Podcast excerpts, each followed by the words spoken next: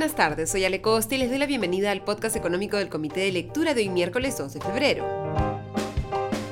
Hoy es el día 688 del estado de emergencia, día 189 del gobierno de Pedro Castillo.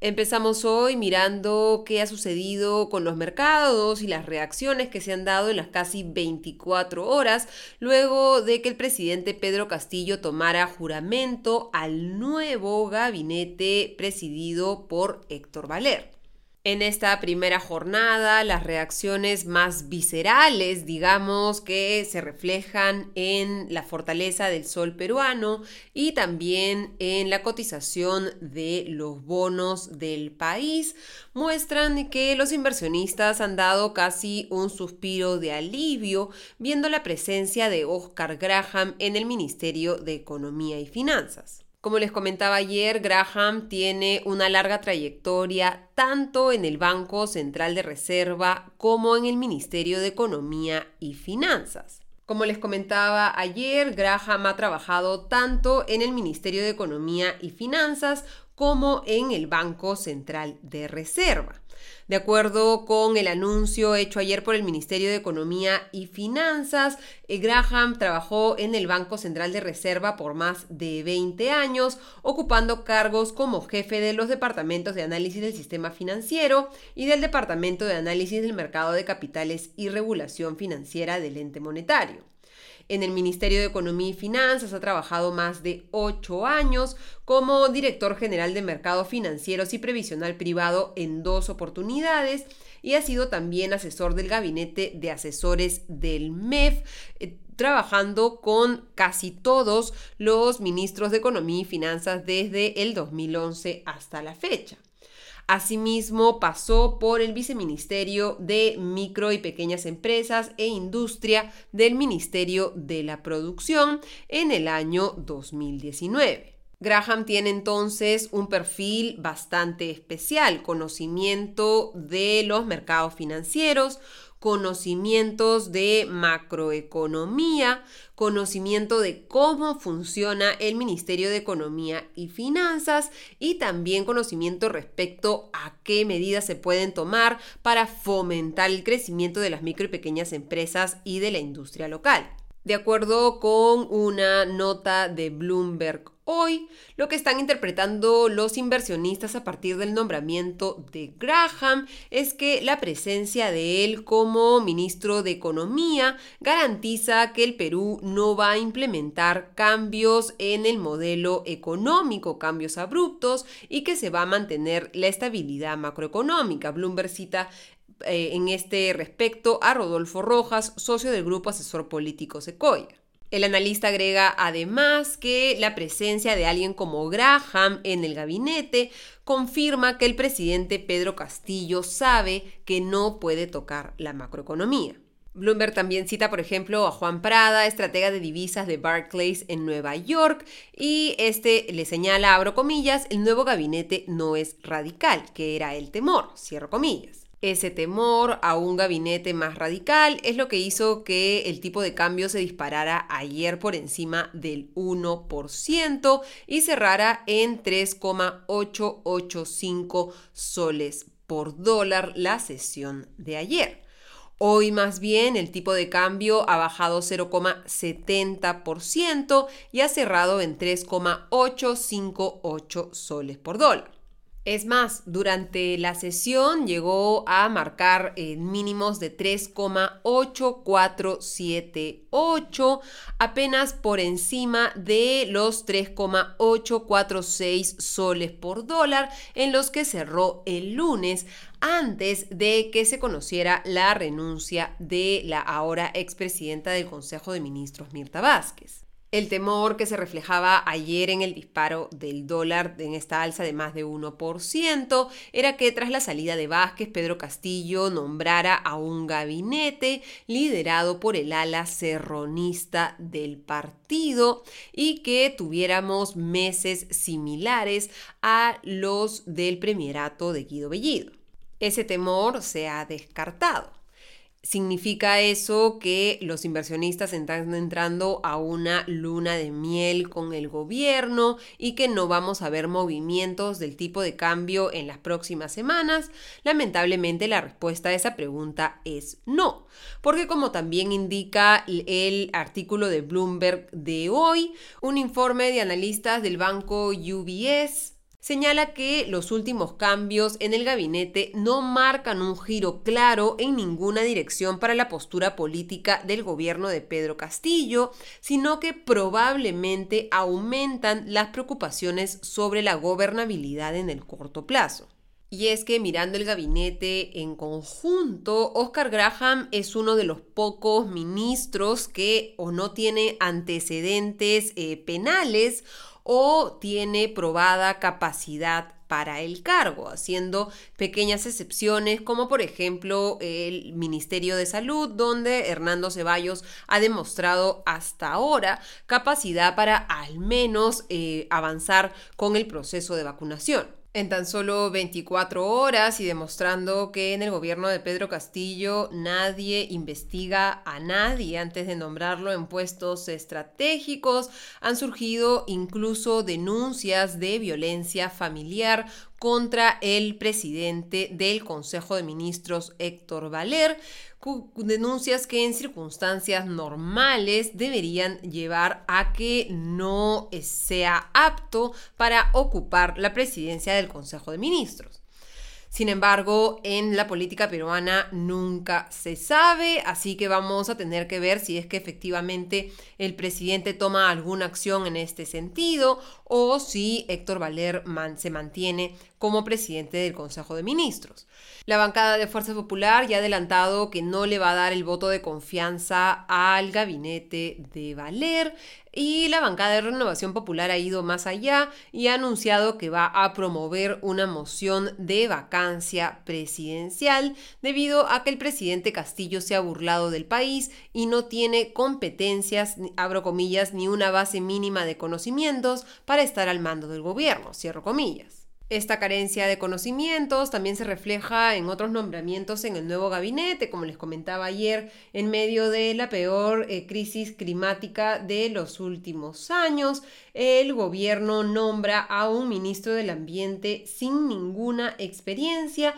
no solo en materia ambiental, sino en materia general, pues solamente ha sido profesor universitario, Dux Supo Quisocala, flamante ministro del Ambiente. Su otra experiencia fue haber sido candidato para el Congreso en el 2020 por parte de Perú Libre. La nueva ministra de Energía y Minas, Alessandra Herrera, sí tiene experiencia en el sector público, pero principalmente en cargos a nivel de direcciones en los ministerios de Agricultura, en el Ministerio del Interior y también en el Ministerio de Energía y Minas, donde entre el 2015 y el 2017 fue directora general de formalización minera. Herrera tendrá eh, en primer lugar el complicado reto de cómo pide la población efectivamente sancionar a la empresa Repsol por el desastre ecológico generado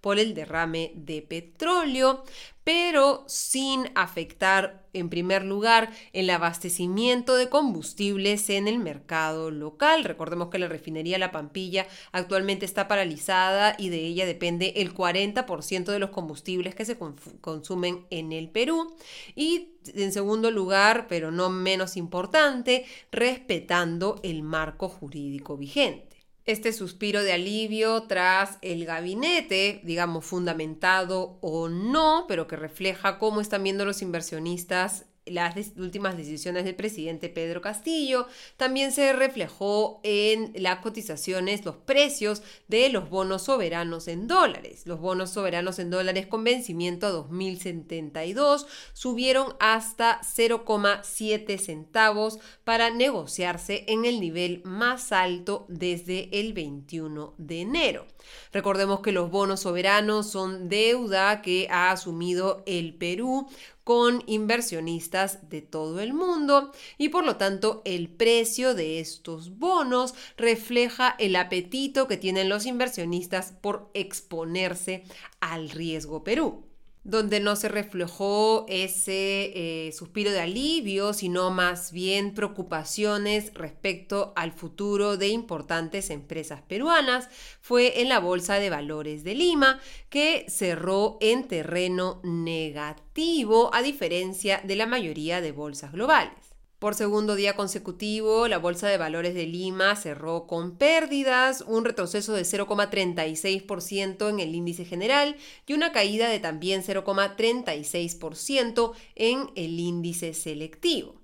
Las acciones que peores resultados dieron fueron, por ejemplo, eh, Alicorp con una caída de 3,62%, Credicorp con un retroceso de 2,54%, el Banco BBVA Perú con un retroceso de 2,50% y la Corporación Aceros Arequipa con un retroceso de 1,61%. No vemos entonces en la bolsa de valores un optimismo ni siquiera como para alinearse con el avance que han tenido los índices de la bolsa de valores de Nueva York.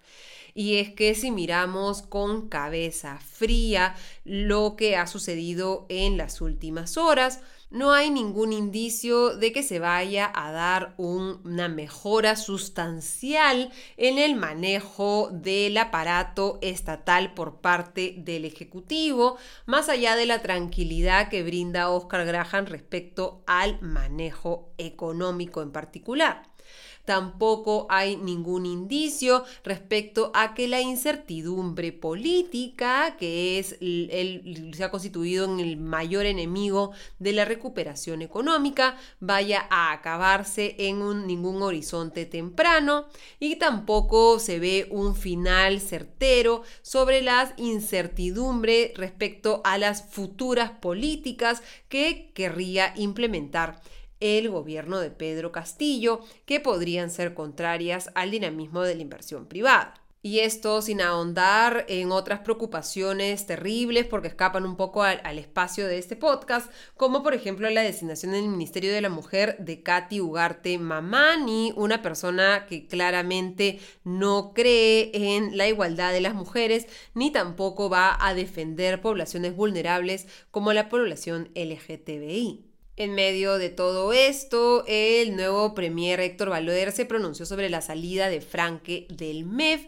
y explicó, abro comillas, Pedro Franque ha salido porque tiene criterios que no estaban de acuerdo con algunos integrantes del nuevo gabinete, pero esto no significa que no haya sido un buen ministro, cierro comillas. ¿Cuáles son esas discrepancias? No lo explica Valer, pero podemos encontrar algunos, algunas pistas en la carta de despedida de Pedro Franque ayer, que señaló, abro comillas, espero que un nuevo gabinete esté firmemente comprometido con el cambio, con capacidades técnicas e integridad moral. Es de particular importancia fortalecer la lucha contra la corrupción, ese flagelo que penetra todos los niveles del Estado y que tanto daño hace. Cierro comillas. Sin embargo, Valer parece que quiere darle un premio consuelo a Franke, pues ha señalado que va a tener un puesto muy importante, mucho más del que tenía dentro del gabinete ministerial y que necesita nombres como él en organismos internacionales que puedan ayudar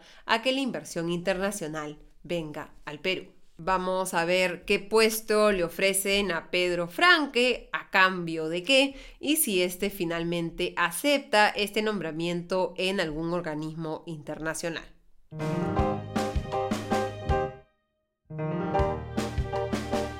Y un día después de su salida del gabinete, el Congreso decidió aprobar por 104 votos a favor el proyecto de ley enviado por el ahora exministro de Energía y Minas Eduardo González Toro, que plantea que los grandes consumidores de electricidad, las grandes industrias, empiecen a aportar al Fondo de la Compensación Social Eléctrica, el FOSE, para brindar subsidios a aquellos usuarios regulados, a eh, eh, familias y eh, pequeñas empresas que consuman hasta 140 kilovatios hora al mes. Recordemos que actualmente los usuarios regulados que consumen más de 100 kilovatios hora al mes aportan a este FOSE, al Fondo de la Compensación Social Eléctrica, es decir, se les incluye en sus recibos de luz un cargo adicional a su consumo de luz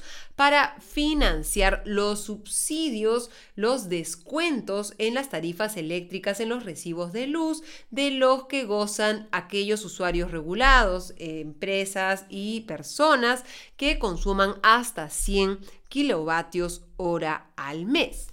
Lo que propone este proyecto de ley es elevar esa eh, diferenciación entre aquellos que pagan el subsidio y los que reciben el subsidio de los 100 kilovatios hora hasta los 140 kilovatios hora al mes, de tal manera que se incremente la cantidad de hogares que son beneficiados con este descuento en su recibo de luz. El temor es que se fueran a incrementar las tarifas eléctricas para los usuarios que aportan al FOSE. Sin embargo, de acuerdo con el viceministro de Electricidad, Martín Dávila, son los usuarios libres, las grandes industrias, los que van a financiar estos mayores subsidios, debido a que actualmente pagan en promedio 40 dólares por mil kilovatios hora, mientras que los hogares pagan 77 dólares por kilovatios hora de cuántos serán los descuentos en las tarifas eléctricas para aquellos que consuman hasta 140 kilovatios hora al mes, de acuerdo con el Ministerio de Energía y Minas, de entre 1 y 16%.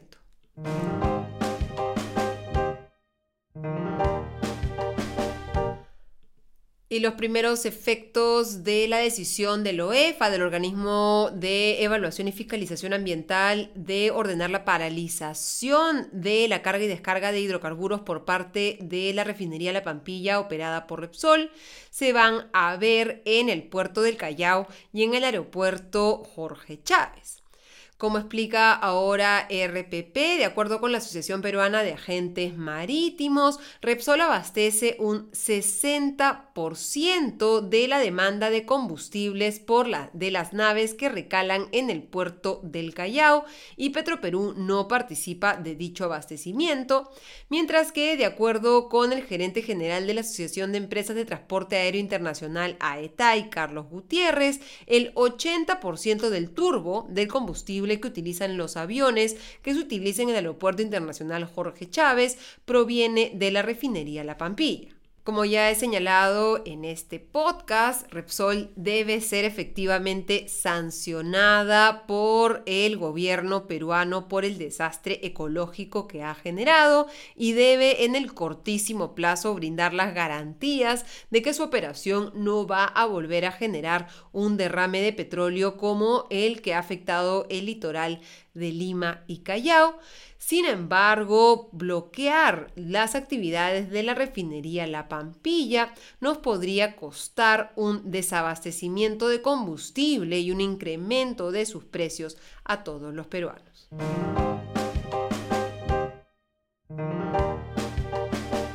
Y en el panorama internacional, más datos de cara a las futuras decisiones del Banco Central Europeo. La inflación interanual de la zona euro en enero subió a 5,1%, su mayor nivel en toda la historia. Si miramos la inflación subyacente, que es en la que suele concentrarse el Banco Central Europeo, es decir, la inflación, pero sin los costos más volátiles, que son los de la energía y los de los alimentos, la inflación subyacente se moderó a 2,3% en enero, luego de haber llegado a su máximo histórico de 2,6% en el último mes del 2021 en un contexto en el que, como vimos ayer, las cifras de empleo están mejorando en la zona euro. Veremos si este incremento de la inflación efectivamente impulsa al Banco Central Europeo a iniciar el incremento de sus tasas de interés. Y hoy se revelaron resultados de un nuevo estudio respecto al COVID-19 elaborado por el llamado programa de Human Challenge, donde colaboran varias instituciones, incluyendo al Imperial College of London, que infectó a voluntarios jóvenes y sanos con COVID-19 para sacar algunas conclusiones respecto al comportamiento del virus. Lo que ha encontrado este estudio británico investigando cómo opera el coronavirus en pacientes jóvenes y sanos es que el periodo de incubación del COVID-19 es de unas 42 horas y no de entre 5 y 6 días como se estimaba actualmente y además han confirmado la eficacia de los test de antígenos para poder controlar la propagación del virus. Los voluntarios, que fueron 36 participantes, no tenían inmunidad previa al virus, es decir, no estaban ni vacunados ni contagiados. Y lo que se ha encontrado es que los primeros síntomas se desarrollaron dos días después del contagio y se manifestaban primero en la garganta, que los máximos síntomas se notaban a los cinco días y que luego pasaba a estar más presente en la nariz. Estos hallazgos, que todavía no han sido revisados por pares, podrían servir para guiar de manera más adecuada las políticas públicas para evitar el avance del COVID-19.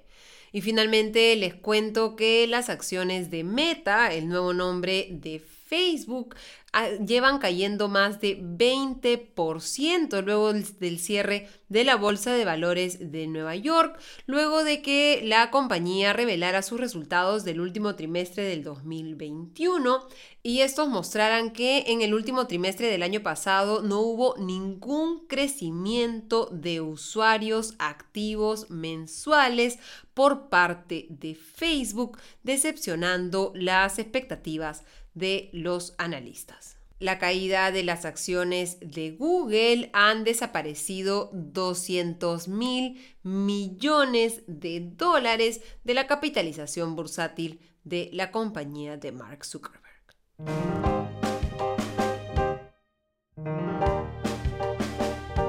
Y mirando el cierre de los mercados, la bolsa de Nueva York cerró con ganancias, el índice Standard Poor's avanzó 0,94%, el Nasdaq ganó 0,50% y el Dow Jones avanzó 0,63%, mientras que el índice Stoy Euro 600 ganó 0,45%. Terminamos así el podcast económico de hoy. Les deseo una excelente noche. Nos reencontramos mañana. Hasta entonces.